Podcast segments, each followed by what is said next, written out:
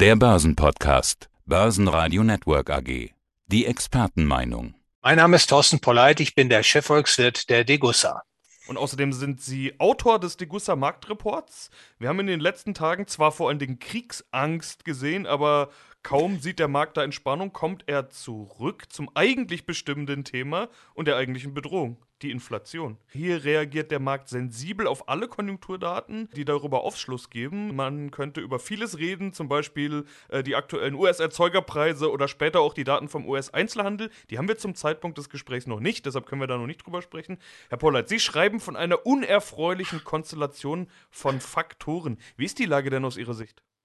Ja, mit Blick auf die Inflationsaussichten, denke ich, hat sich die Situation doch in den letzten Monaten verdunkelt, nicht? Denn es sind einige Faktoren zusammengekommen, die die äh, Inflationsaussichten also nicht in den hellsten Farben malen. Also zum einen haben wir nach wie vor die Folgen des politisch diktierten Lockdowns. Die Produktionsleistung der Volkswirtschaften hat äh, stark abgenommen. Da gibt es jetzt zwar deutliche Verbesserungen, aber es gibt immer noch Lieferengpässe und hier und da eben auch sichtbare Knappheit. Zum Zweiten, äh, die jetzt zurückgestaute Nachfrage, die baut sich jetzt ab und beflügelt die Konjunktur, was positiv ist, trifft jetzt aber auf ein verknapptes Angebot und das ist natürlich tendenziell preistreibend. Den dritten Faktor, den ich erwähne, ist der Energiepreisschock und da zeigt sich in vielen Ländern, dass äh, der politisch forcierte Gang weg von den fossilen Brennstoffen doch in einem Energiepreisschock endet und mittlerweile auch die Versorgungssicherheit bedroht. Und das Ganze trifft dann, und das ist der vierte Faktor, Faktor, den ich an der Stelle erwähnen möchte, auf einen sehr, sehr hohen Geldüberhang. Die Zentralbank haben in den letzten gut zwei Jahren die Geldmengen massiv ausgeweitet. Und nun trifft eben dieser Güterpreis Anstieg auf ein vermehrtes monetäres Angebot. Und das ist gewissermaßen die Rezeptur für steigende Preise auf breiter Front, also das, was man als Inflation bezeichnet. Und ich fürchte, dieser Prozess der erhöhten Inflation ist noch lange, lange nicht vorbei. Also den einen Faktor würde ich doch gesondert nochmal ansprechen, nämlich den Faktor Energiewende. Da wurde ja kürzlich vom Chefstrategen von Morgan Stanley ein Begriff geprägt, Greenflation, also eine anstehende Teuerungswelle durch die Energiewende. Wird dieser Faktor von der Öffentlichkeit überhaupt schon genügend wahrgenommen? Äh, ich finde, der taucht jetzt in ganz vielen Gesprächen immer häufiger auf, aber bis vor kurzem war das noch gar nicht der entscheidende Faktor. Und die Entwicklung, die geht ja erst los.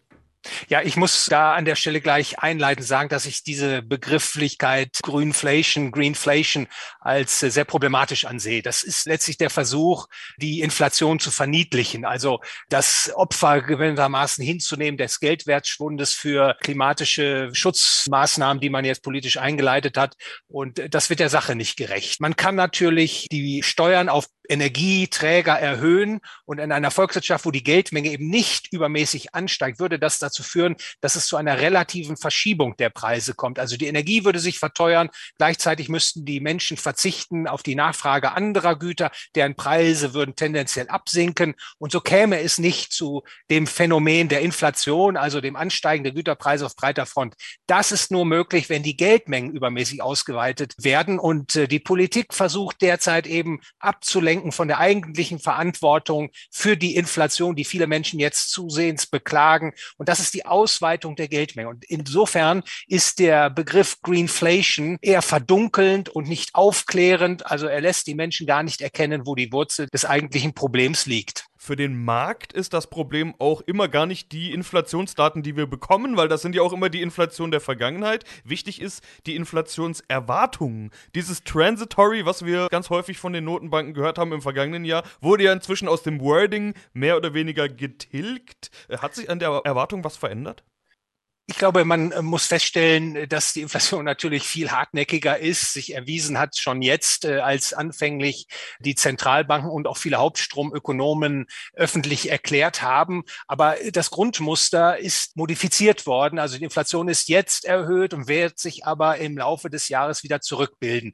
Also das Narrativ hat sich modifiziert, aber es ist nicht grundlegend eine Erkenntnis gewichen, die da lautet, die Inflation ist gekommen, um zu bleiben. Und an der Stelle ist es eben wichtig, und deshalb hatten Sie das ja auch jetzt schon in unser Gespräch eingebracht, die Inflationserwartung. Früher oder später wenn die Inflation eben störrisch hoch bleibt, die Zentralbank nicht entschieden genug dagegen vorgehen, dann gehen die Inflationserwartungen in die Höhe. Dann werden beispielsweise Miet-, Lohn- und Kreditverträge mit einer höheren erwarteten Inflation angefertigt und das übersetzt sich dann in höhere Güterpreise. Die Volkswirtschaft begibt sich auf ein höheres Inflationsniveau und das ist sehr, sehr teuer, auch für Wachstum und Beschäftigung, die dadurch leiden. Also das ist eine sehr, sehr problematische Entwicklung und die Zentralbanken versuchen natürlich abzulenken indem Sie sagen, die Inflation, die wird sich wieder zurückbilden. Aber auch hier angesichts des stark ausgeweiteten Geldmengenüberhangs und der immer noch stark wachsenden Geldmenge warne ich, äh, die Inflation meiner Meinung nach wird eben problematischer sein in der Zukunft, als viele das heute erwarten. Schon in der Überschrift erklären Sie, Inflation ist keine Naturkatastrophe, sondern menschengemacht. Das ist eigentlich eine ganz interessante Frage. Lässt sie sich dann überhaupt wieder stoppen? Und warum ist das offenbar so schwierig?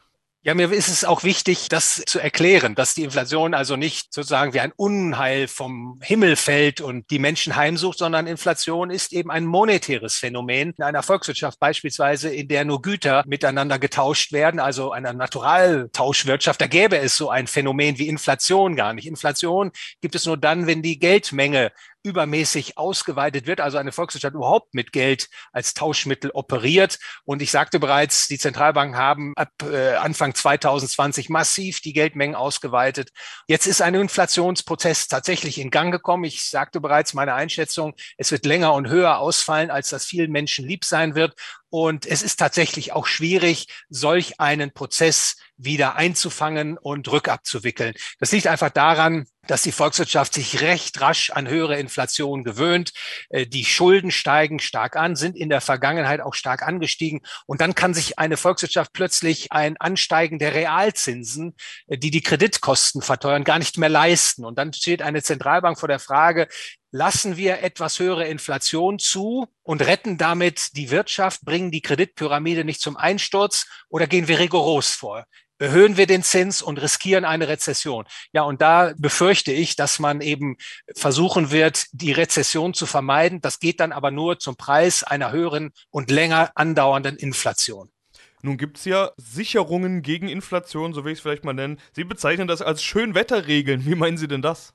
Ja, es gibt natürlich Schutzvorkehrungen im System des ungedeckten Geldes, denn man hat ja in der Vergangenheit immer wieder die Erfahrung gemacht, dass es politischen Missbrauch mit der Geldmengenvermehrung geben kann. Und solche Schutzwelle hat man dann errichtet in Form von beispielsweise der politischen Unabhängigkeit der Zentralbank, dass also eine Zentralbank nicht den Aufforderungen der Tagespolitik folgen darf. Oder man hat den Zentralbanken einen gesetzlichen Auftrag gegeben, die Inflation niedrig zu halten. In einigen Ländern gibt es sogar Schuldenbremsen oder Schuldenober Obergrenzen, die verhindern sollen, dass der Staat sich in eine Situation der Überschuldung hineinmanövriert, die dann eine Inflationspolitik unausweichlich macht. Und ich denke, es fällt nicht schwer einzusehen, dass diese Schutzvorkehrungen tatsächlich doch äh, schön Wetterregeln sind. Also gerade in Krisenzeiten, man sieht das jetzt, werden sie allzu leicht ausgehebelt und umgangen.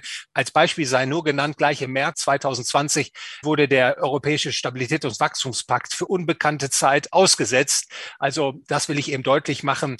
Es gibt eigentlich nur ein Bollwerk gegen eine Inflation. Das ist eben, wenn die Mehrheit in der Bevölkerung Inflation nicht will und auch Politiken nicht akzeptiert, die letztlich zu hoher Inflation führen. Also Ihr Fazit auch im, Marktreport. Inflation ist immer und überall ein monetäres Phänomen und weil die staatlichen Zentralbanken das Monopol der Geldproduktion innehaben, sind sie es auch, die die Verantwortung für die Inflation tragen. Was ist jetzt aus Ihrer Sicht zu tun?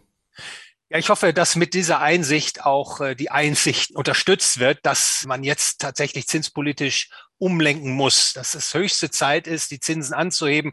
Die Amerikaner zumindest machen die ersten Schritte in die richtige Richtung. Die Märkte haben ja auch schon deutliche Zinserhöhungen jetzt eingepreist und da muss mehr kommen und auch insbesondere hier im Euro-Währungsraum muss die Geldpolitik jetzt die Zinsen anheben, so schnell es nur geht. Die Geldmengen wachsen zu stark und die Inflation wird sonst ein dauerhaftes Problem für die breite Bevölkerung und insofern versuche ich also auch mit diesem Artikel Aufklärungsarbeit zu leisten, denn es ist immer wieder wichtig, den Menschen die Ursachen der Inflation zu erklären, den Menschen auch äh, die Schäden der Inflation vor Augen zu führen. Und ich hoffe, mit diesem Artikel einen Beitrag dazu zu leisten. Herr Pollert, vielen Dank für Ihre Einschätzungen. Ich bedanke mich für die Einladung und das Gespräch, Herr Leben. Börsenradio Network AG. Das Börsenradio.